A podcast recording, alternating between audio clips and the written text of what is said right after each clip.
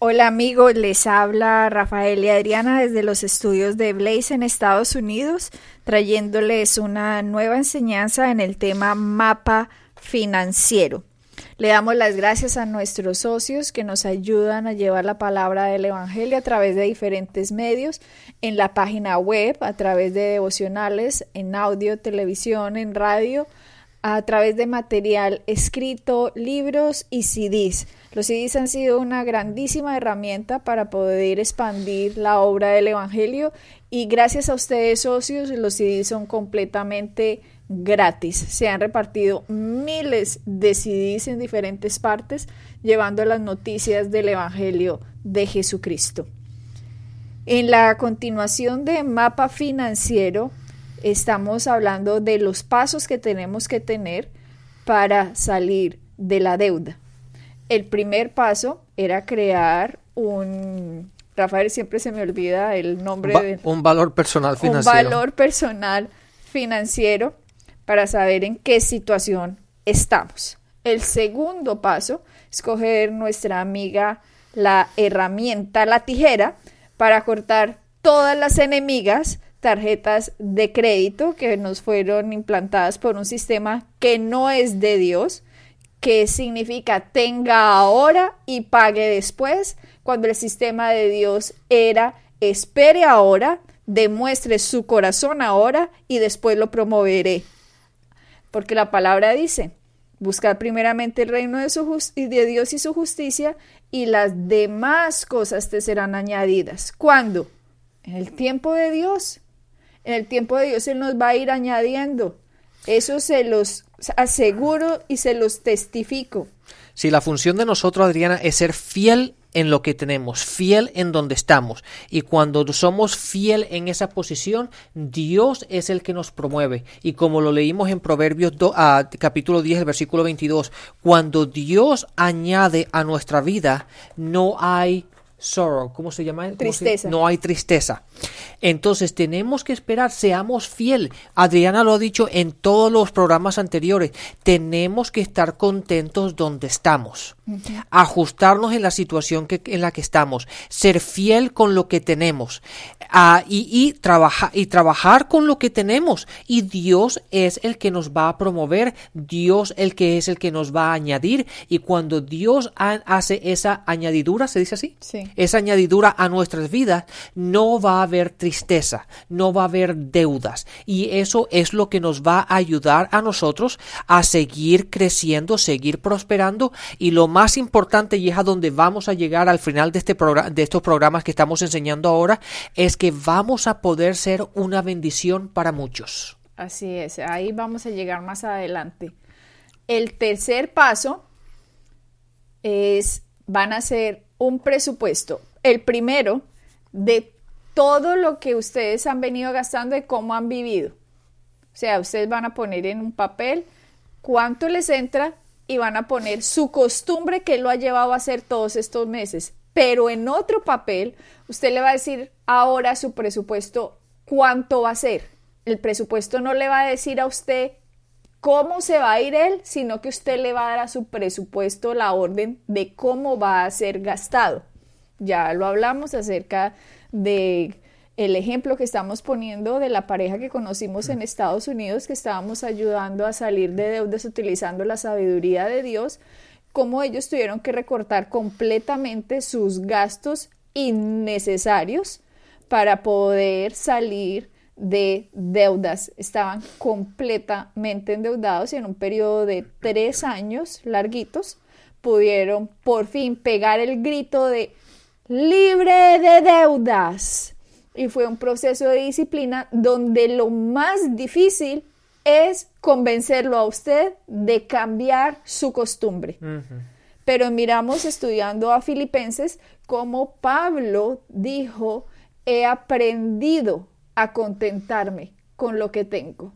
Y eso es lo que la gente debe hacer, aprenderse a contentar con lo que tiene, ser feliz ser agradecido por cada respiro, por cada color, por cada día, por cada amanecer, por cada sol que sale, por cada alimento, por todo, todo, aprenderse a contentar en las pequeñeces, en los detalles, aprender a disfrutar lo que Dios nos ha dado y dejar de creer que la felicidad está en las cosas.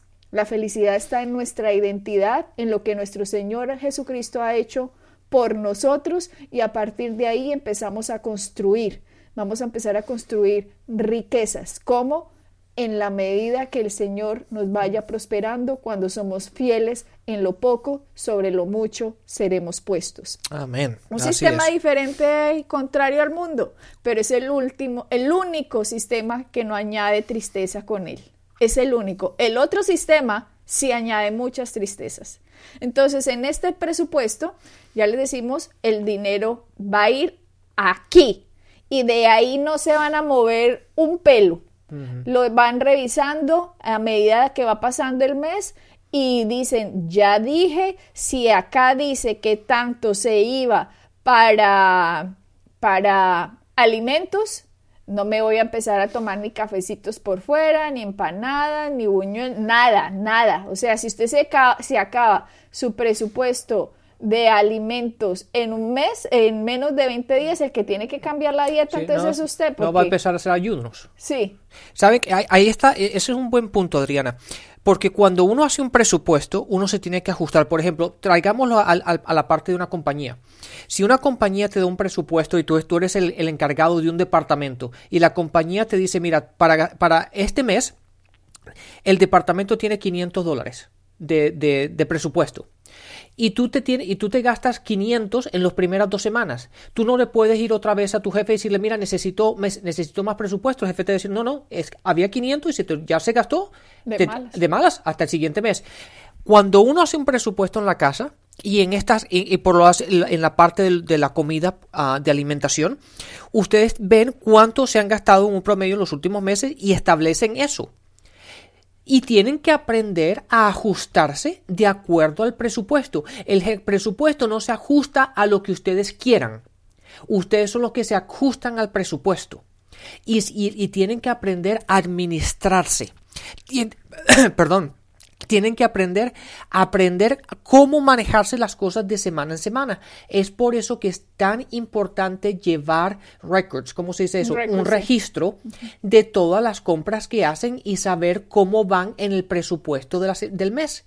Por ejemplo, cada vez que vayan al supermercado una vez a la semana, vienen cuando llegan a la casa y lo anotan para saber que si se tenían un presupuesto de 200 dólares y se gastaron 50, por las siguientes tres semanas le queda 150 dólares y se tienen que ajustar a ello, no llegar a la tercera diciendo, ay, se me acabó el presupuesto, tengo que poner más. No, pues ayune porque entonces ¿cómo va a salir de deudas? Se va a ayunar. Así de sencillo. O sea, usted no ponga a sacrificar el presupuesto por su falta de sabiduría de manejarlo, no, sacrifíquese usted.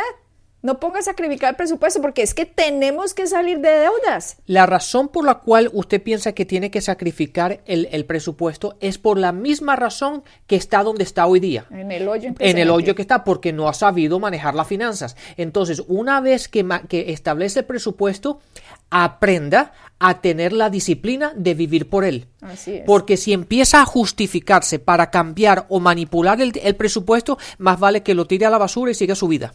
Y le estamos hablando de Biblia, porque que yo sepa, la palabra dice en Filipenses, he aprendido a contentarme, cualquiera sea mi situación. Y si miramos Proverbios, Proverbios nos dice, miren la hormiga, cómo guarda en tiempo de verano para cuando vienen las lluvias cómo la gente tiene que empezar a ahorrar. La Biblia está llena de ejemplos de administración. José, el patriarca José, uno de los mejores administradores y hombres más sabios en finanzas, donde Dios nos ha dejado una cantidad de ejemplos de cómo administrar el dinero, están en la Biblia. Rockefeller, uno de los hombres más ricos cristianos, dice que se hizo rico simplemente por seguir los principios bíblicos. La mayoría de hombres más ricos en el mundo son hombres que siguen los principios bíblicos y muchos no le dan la gloria a Dios, pero están escritos en la Biblia.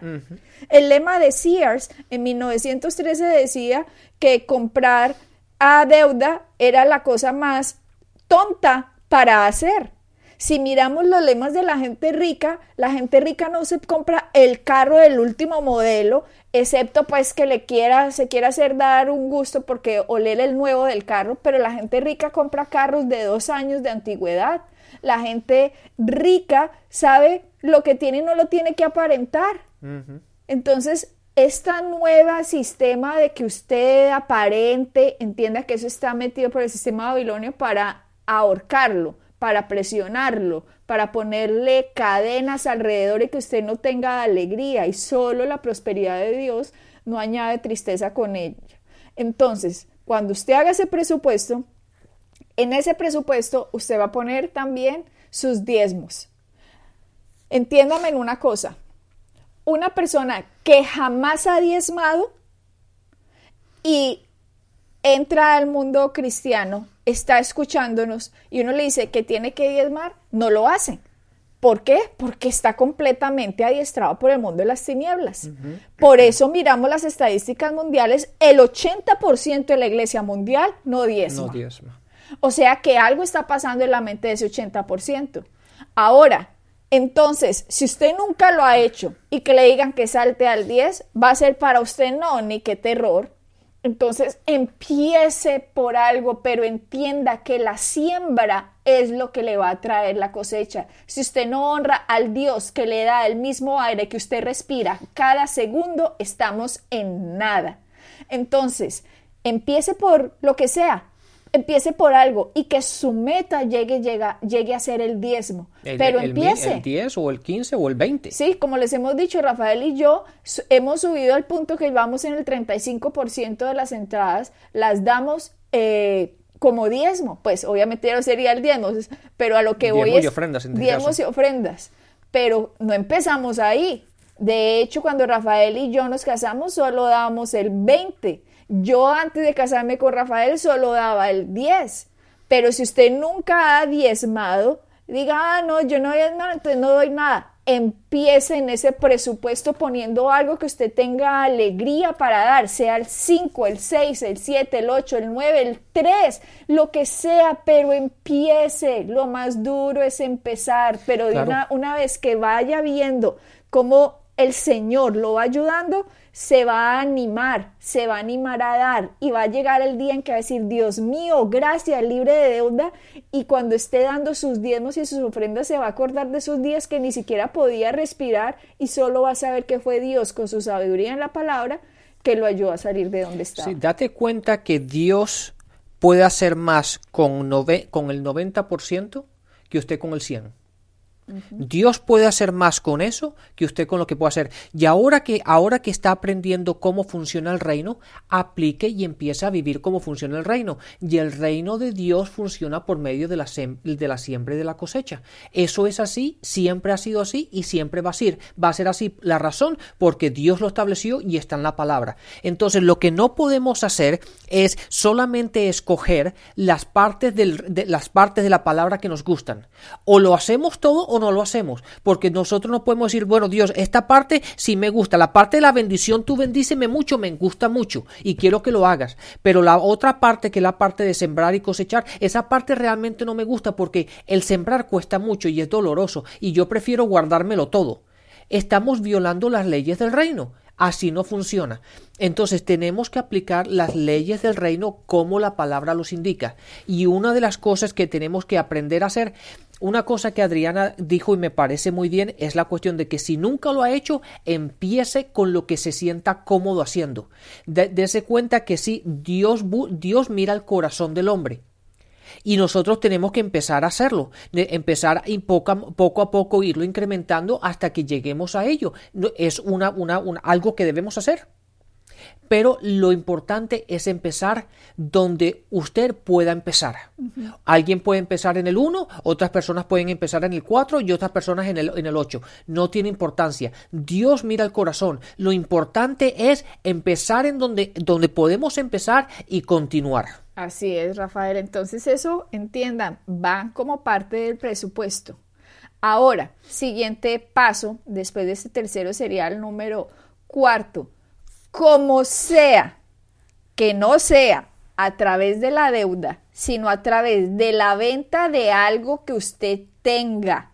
joyas, televisor, grabadoras, yo qué voy a saber. El teléfono que tiene que a lo mejor lo, no, no, lo debería Sí, tener. El teléfono que tiene, ropa. Aquí utilizan mucho una, eh, un sistema en Estados Unidos que se llama Garage sale. venta de garaje, que la gente saca y vende una cantidad de cosas a precios asequibles y la gente, esto es muy normal en Estados Unidos. La gente aquí hace ventas de garaje continuamente. Usted puede hacer una venta de garaje en que da precios bien asequibles de cosas que posee, porque en el paso número 4 usted se tiene que levantar lo más rápido posible. De hecho, en un mes, el dinero que se gasta en un mes, El dinero del presupuesto. el dinero del presupuesto que se gasta en un mes. O sea, si usted en el gasto del presupuesto que puso se gasta, eh, para redondear, digamos, mil dólares, ese es el presupuesto, suponiendo, se tiene que recoger inmediatamente mil dólares vendiendo algo, lo que sea. Por eso les decíamos, haga lo que sea, váyase a pescar a un río, coja pescado, se va al centro a vender el pescado. Yo no sé cómo se va a alzar esa plata, pero se va a alzar esa plata. Va a recoger lo más rápido posible un mes de presupuesto. ¿Por qué? Esto se llama fondo de emergencia. Ustedes dirán, ¿cómo así que me tengo que coger lo más rápido un mes de gastos? ¿No sería lo más lógico más bien empezar a pagar las deudas? Eso dirían ustedes. Y es una muy buena pregunta que a lo mejor algunos están haciendo. Pero resulta que como usted tiene una mentalidad en que siempre ha utilizado la deuda, va a surgir algo en el camino en el que a usted en este nuevo sistema de vida le va a hacer pensar, tengo que ir a una deuda porque surgió una emergencia. Claro. Se me pinchó la bicicleta, eh, me tocó gastar en algo médico que no me estaba esperando, me dio una Reparación en el auto. una, me dio algo, me salió en la cara, tengo que ir al médico, cualquier emergencia, emergencia, escúcheme la palabra, fondo de emergencia del presupuesto de los gastos de un mes. Este es el paso número cuatro, emergencia. Sí, Eso- emergencia. Una emergencia no es que, ay, salió un pantalón que me quiero comprar, ay, qué emergencia. No, No, no, eso no. no es una emergencia. Sí, la- hay una gran diferencia entre lo que uno quiere y una emergencia. Y una emergencia es algo que no podemos evitar. El comprarse un nuevo pantalón o ir a un restaurante o ir al cine o irse de vacaciones, eso no es una emergencia, eso es algo que queremos. Emergencia es algo que no podemos, que, que surge que no, que no pudimos haber controlado.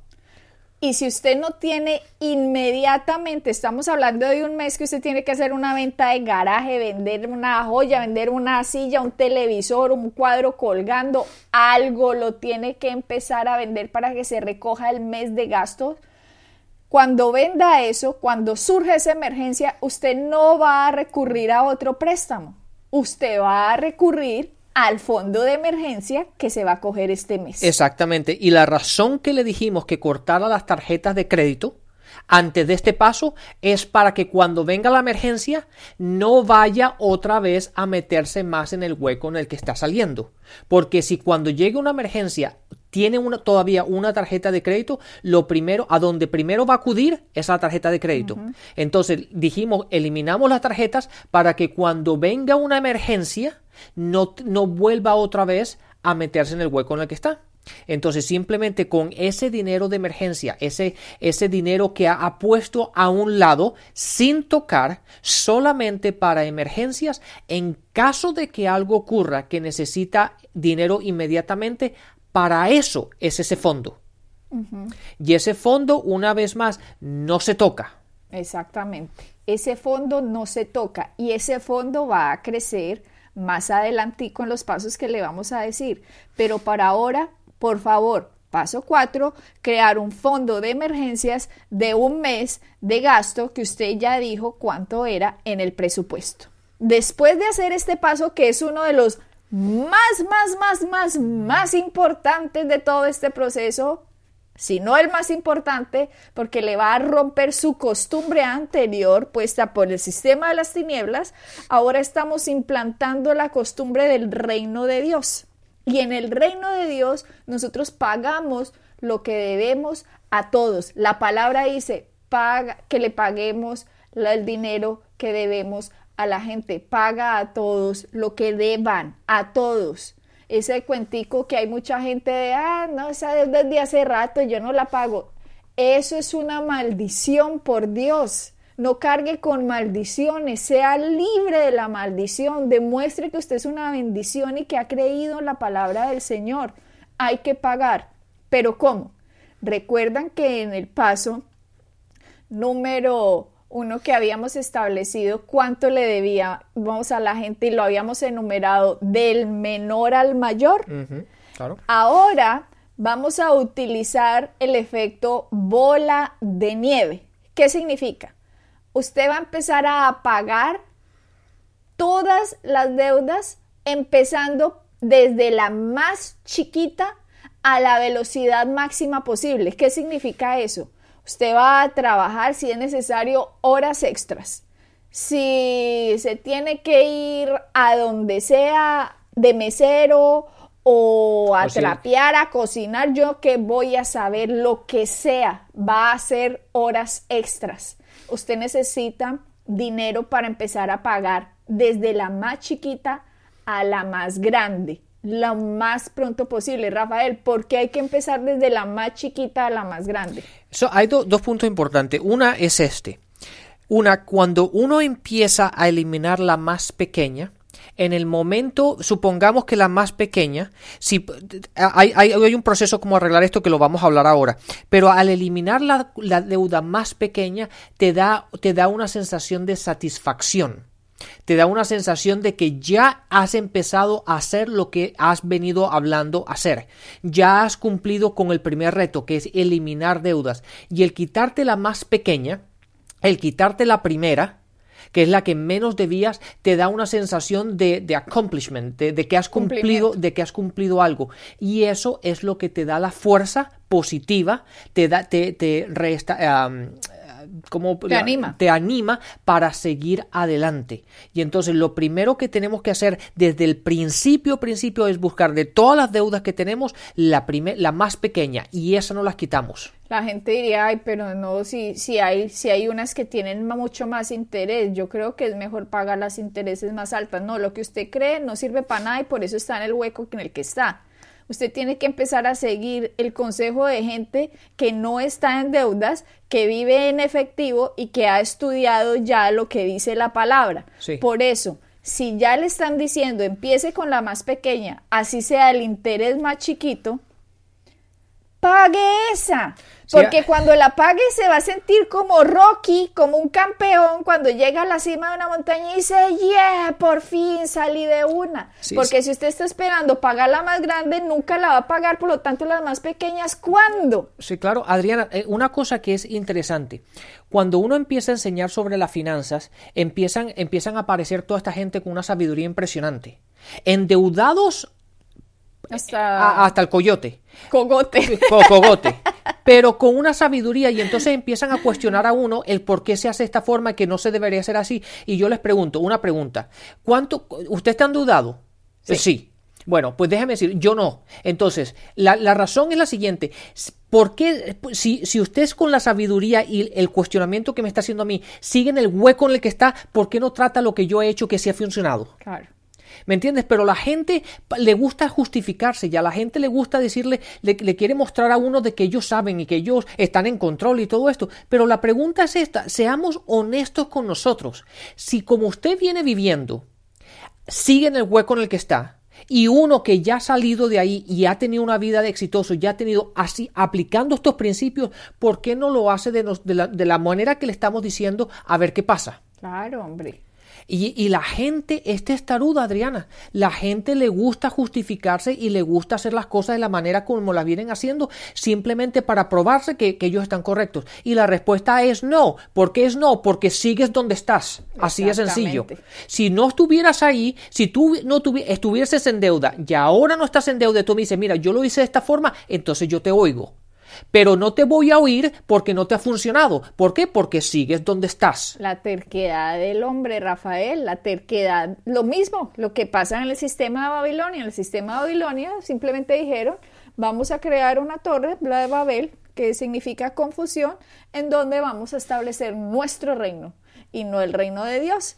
¿Qué pasa con la gente que piensa así? Se cree muy sabia y por lo tanto lo que está mostrando es que es un necio. Ignorante. Ignorante, no reconociendo que de Dios viene la sabiduría y fue Dios en que en su palabra nos dice, no le debáis nada a nadie, pero no se la creyeron porque, ay, si ahí dice eso, pero no debe significar eso. No, sí significa eso. Lo que pasa es que no le habían enseñado, pero cuando ya le empiecen a enseñar, hombre, aproveche, aproveche que quieren es un bien para usted y que su futuro sea brillante y que pueda por fin empezar a construir riqueza y que pueda vivir como los abuelitos o bisabuelitos que tuvieron al menos casita propia. Exactamente. Adriana, es como yo le digo a la gente, en los últimos cinco años, ¿qué progreso ha hecho? Si, si la respuesta es ninguno o siguen en la misma posición que está, ¿no cree que es tiempo de cambiar? Es tiempo de cambiar, porque si no, la locura, volvemos a la definición de locura, hacer las mismas cosas esperando diferentes resultados. Eso es estar mal de la cabeza. Entonces, vamos para adelante, cuarto paso, se va a ahorrar como sea ya en una venta de garaje trabajando extra haciendo lo que sea lo que tenga que hacer. lo que sea vendiendo la colección de de revistas que tenía o de muñequitos o la joya o el reloj o el teléfono o algo innecesario que no le sirve a usted para nada sino que necesita el efectivo de un mes para por si surge una emergencia que no es un gusto, sino una emergencia, usted va a acudir, al fondo de emergencia. Ese fondo de emergencia no se toca. Sí, y les repito. A no ser que sea una emergencia. Exactamente, Adriana. Y les repito esto, porque la razón por la cual ustedes no tienen es porque gastan todo lo que tienen o todo lo que les entra. Entonces, cuando empiecen a ahorrar este dinero, va a ser una tentación impresionante. Gastárselo. Gastárselo. Mm. Es por eso que lo tienen que poner en un sitio y olvidarse de que existe. ¿Por qué? Porque, eh, ¿por qué? Porque el, el track record, no sé cómo se dice, la manera como ustedes han venido viviendo, han gastado todo lo que tienen en la mano. Entonces, cuando se ven que tienen un millón o un millón quinientos de pesos ahí disponibles, van a buscar la forma de quererlo gastar. Entonces, tienen que olvidarse de que ese dinero está ahí, solamente es para emergencias y seguir adelante y adelante es empezar a pagar las deudas desde la más chiquita sin tocar el fondo de emergencia, sino que va a empezar usted, como se ha apretado en el presupuesto, va a empezar desde la más chiquita. Si la más chiquita son 50 dólares que ve por allí, va a pagar esa, así sea el interés más bajo. Si la más chiquita son 100 dólares, va a empezar por esa. Si son 10 cuentas la que debe, va a empezar por la más chiquita en bola de nieve, bola de nieve, hasta llegar a la más grande. Siga por favor estos consejos, no es difícil. Dentro de los que les acabamos de decir, la más importante es el fondo de emergencia. Seguimos en nuestro próximo programa con más pasos y no se lo pierda. Bendiciones y hasta la próxima. Bendiciones.